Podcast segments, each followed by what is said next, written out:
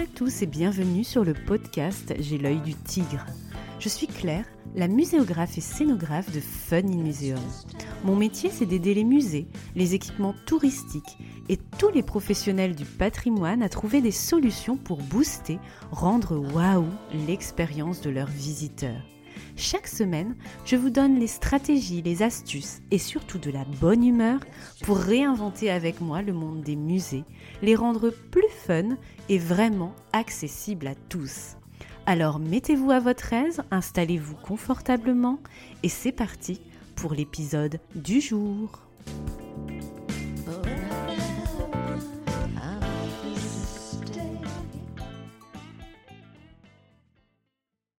Bonjour et bienvenue dans cet épisode numéro 17, le deuxième de la série Kezako que j'ai inauguré avec l'épisode 12 avec le projet scientifique et culturel. Écoutez-le si ce n'est pas encore fait. L'objectif de cette série Kezako, c'est de vous expliquer concrètement une notion, de vous en proposer une synthèse au-delà de la littérature parfois très théorique sur le sujet, de démystifier la chose en quelque sorte. Je sais que vous êtes de nombreux auditeurs et auditrices à passer les concours de la fonction publique et justement ce type d'épisode s'adresse à vous. Je vous aide à réviser de manière ciblée sur un sujet en quelques minutes. Avant de commencer ma petite dédicace, vous avez l'habitude. Je dédie aujourd'hui cet épisode à Virginie sur Instagram qui me dit tes podcasts me rassurent beaucoup et me motivent. Je passe le concours d'assistante pour garder mon poste au musée. Bip Tes contenus m'ouvrent l'esprit. Ton entrain me permet toujours de me replonger dans la prépa. Merci beaucoup donc Virginie pour ce retour si motivant pour moi également. Dans cet épisode, on va faire un peu de muséologie. La muséologie, ce n'est pas de la muséographie, il ne faut pas confondre les deux. La muséographie, je le rappelle, renvoie à tout ce qui a trait au discours et à comment on va le transmettre aux différents publics cibles via une expérience à inventer, des outils de médiation. La muséologie, c'est tout autre chose. C'est la science des musées. L'étude de leur définition, de leur histoire, de leur mission, de leurs différentes déclinaisons, de leur évolution face à un contexte qui évolue économie, société, enjeux, politique, etc. C'est donc l'étude de l'objet musée et de ses dérivés, écomusée, maison de, cité de, muséoparc, préhistoparc, Alésia, pôle des étoiles, aéroscopia, etc., etc., et tous les autres petits noms possibles, plus ou moins séduisants et vendeurs. On parle aussi de tiers-lieux. L'objet musée a de multiples formes. Les bien connus, musées d'art, d'histoire naturelle, d'archéologie, d'histoire, des sciences, des musées qui ont le nom de musée, qu'on classe dans des catégories et des sous-catégories. Mais parfois, ce n'est pas si simple de classer certains équipements dans la bonne case. Nausicaa, par exemple, on le met où?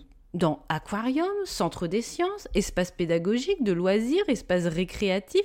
Dans les lieux musées, tout n'est pas blanc ou noir. Il existe une zone grise, celle des équipements hybrides, parfois à mi-chemin entre le musée et le parc à thème, entre le pédagogique et le récréatif, entre le musée objet et le musée expérience. D'ailleurs, ne vous fiez pas à leur nom pour en définir leur véritable nature. Allez plus loin et creusez. Si je vous dis centre d'interprétation, est-ce que ça vous dit quelque chose? Il y a d'ailleurs peu d'équipements qui prennent ce nom, qu'il faut avouer pas très sexy, pas très communicatif. Le centre d'interprétation est pourtant une catégorie d'équipement dans laquelle vous travaillez en tant que gens de musée, à l'instant T ou dans l'avenir. Vous avez d'ailleurs sans doute entendu ce terme de centre d'interprétation dans vos études de muséologie, ou pas? Eh bien cet épisode est là pour remettre un peu les choses à plat. Ma mission dans ce podcast, c'est de vous faire réfléchir sur l'objet musée et la richesse de ses dérivés, d'en voir les positionnements hybrides. Bref, un centre d'interprétation, c'est quoi? Bon, Partie un peu rébarbative du podcast peut-être, mais nécessaire. Un peu d'histoire ou plutôt de muséologie et de définition pour ensuite ouvrir nos chakras et notre regard sur les musées. Le concept de centre d'interprétation est apparu aux États-Unis au milieu des années 50. Il a été théorisé par Freeman Tilden, Tilden, je sais jamais comment on le prononce, mais bon, vous m'avez compris, T-I-L-D-E-N, en 57, s'est exporté dès 1970 en Grande-Bretagne, en Australie et au Canada le centre d'interprétation ne possède pas de collection, mais a pour objectif de mettre en valeur et d'expliquer un site et ses richesses, ou un patrimoine quel qu'il soit et ses richesses. D'abord attaché à interpréter des parcs naturels, cette forme muséale s'est aujourd'hui largement implantée en Europe et a largement diversifié son champ d'études justement. Elle s'attache à l'interprétation d'un monument historique, cette notion muséologique, d'une industrie, d'une activité artisanale, d'un site archéologique, etc., etc. Bref, on peut trouver des centres d'interprétation de la chaussette, du saucisson, de l'eau, de la chaise, de l'aéronautique, des saveurs sucrées, du talc, petit clin d'œil à Nathalie, une de mes consoeurs, des tortues, des peintres impressionnistes aussi et la pensée à l'histoire de la valorisation du patrimoine avec Malraux et compagnie, à cette notion d'élargissement des patrimoines matériels et immatériels à valoriser et à protéger. Cette prise de conscience dans les années 50, 60, 70 de faire évoluer cette définition du patrimoine. Faites la connexion ensuite avec cette apparition des centres d'interprétation la même époque et aussi l'apparition des écomusées, etc. Mais ça, c'est encore un autre débat. Le centre d'interprétation émerge aussi avec un changement de paradigme. Les auteurs spécialisés sur ce thème, comme Serge Chaumier, indiquent qu'on postule qu'un lieu ou qu'une collection ne font pas tout et que seules des clés de lecture permettent au public de s'en approprier la richesse. C'est donc un changement de conception qui vise à mettre le public et l'effort de médiation en avant et au cœur de la démarche patrimoniale.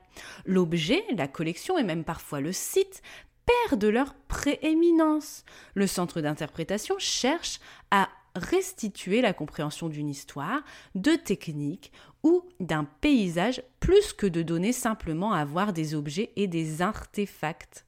C'est ce que nous dit Serge Chaumier notamment, et une publication, euh, colloque, je ne sais plus, que j'ai vu dans mes recherches, qui résume le centre d'interprétation de cette manière.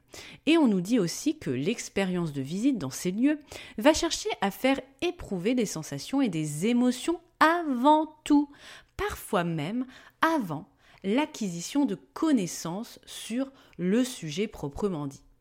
Tout dépend où on se situe et où on situe le curseur dans la fameuse zone grise dont je vous parlais dans l'introduction, entre pédagogie et récréatif par exemple.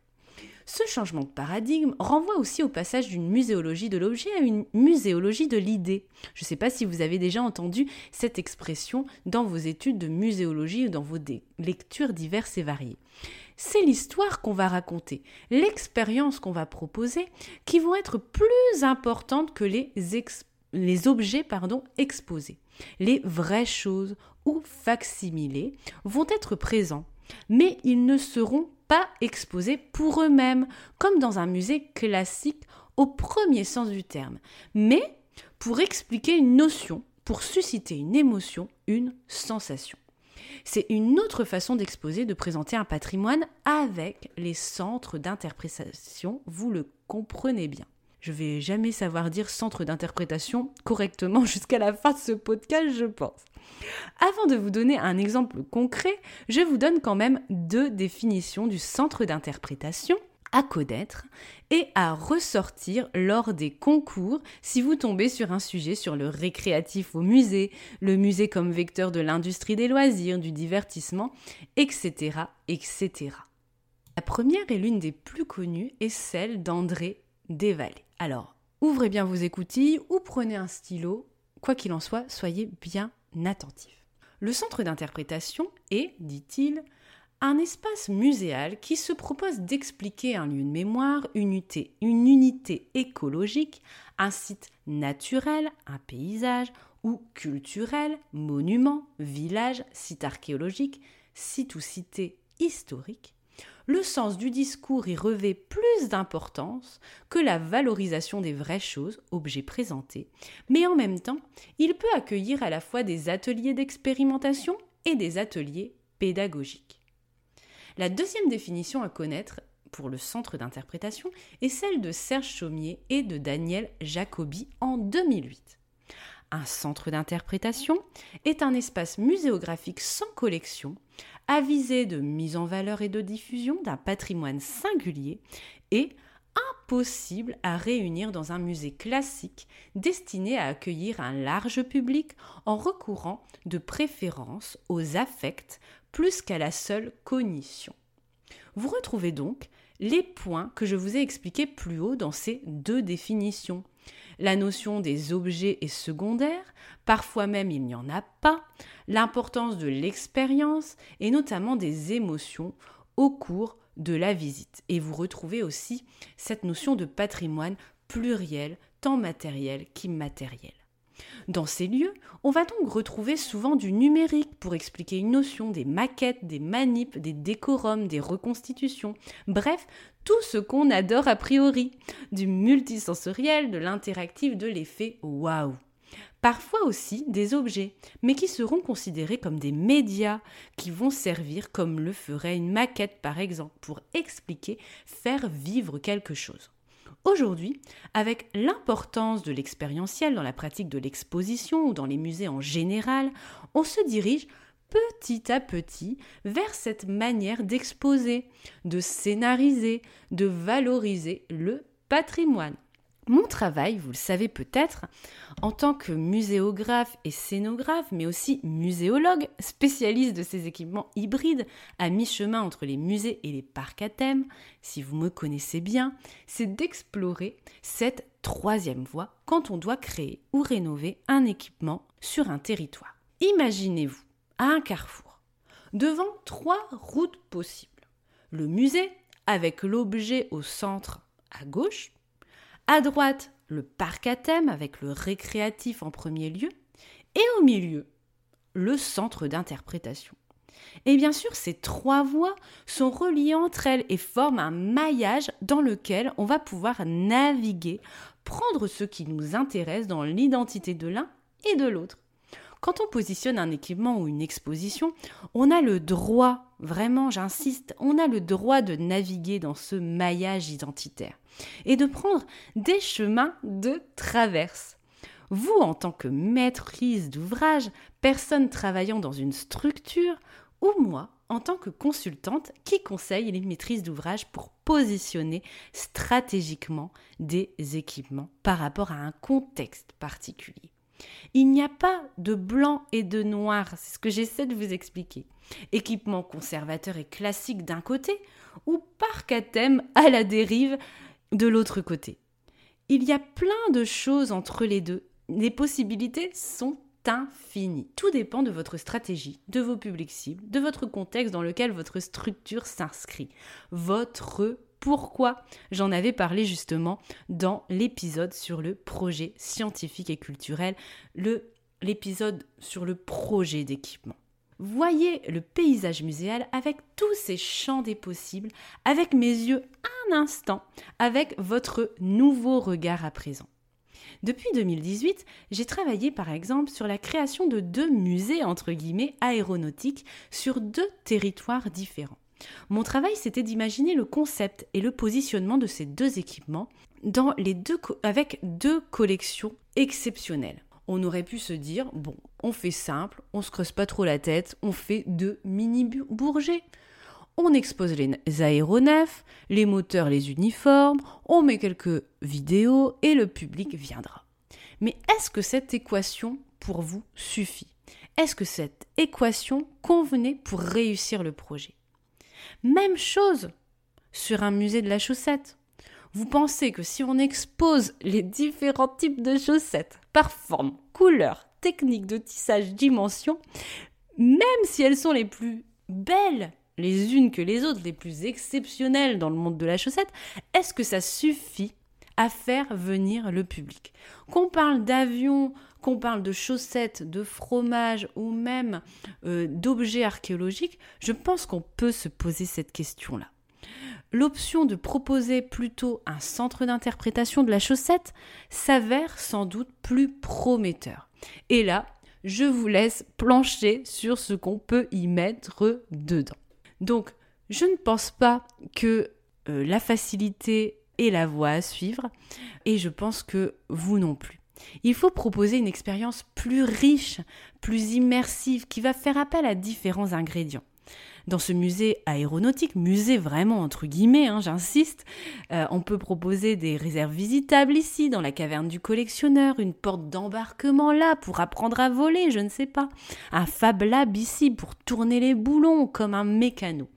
Bref, je vous spoile pas ces deux équipements qui ouvriront bientôt, mais voilà, on peut vraiment réinventer les choses et oser proposer des formules différentes.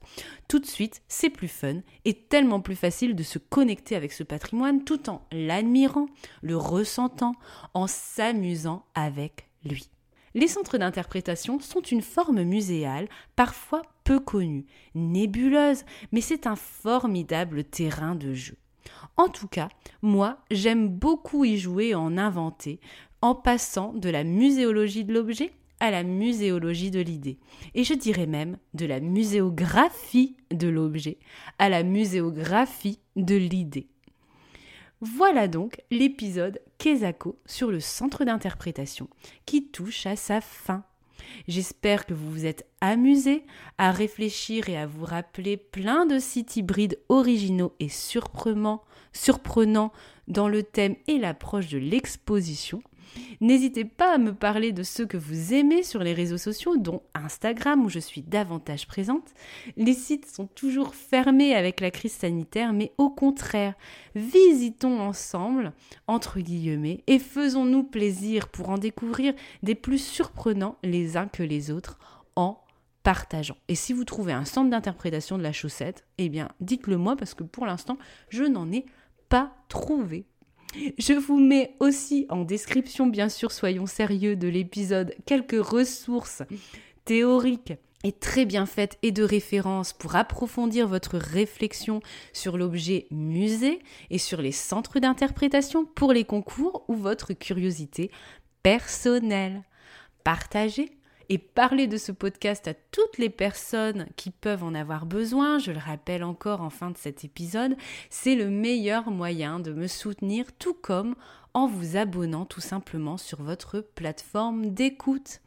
En attendant de vous retrouver la semaine prochaine, je vous souhaite une bonne matinée, après-midi, soirée, où que vous soyez ici en France ou même à l'autre bout du monde. Je sais que vous m'écoutez euh, jusqu'au Sri Lanka et j'en suis très fière. Alors je sais qu'on vit une période pas très facile, notamment euh, avec euh, cette semaine où les crèches n'existent plus, on reprend le télétravail. Moi c'était toujours mon cas, mais voilà, on sait que c'est pas facile. Mais quoi qu'il en soit, gardez votre bonne humeur, l'œil du tigre, prenez soin de vous avant tout et je vous dis à très bientôt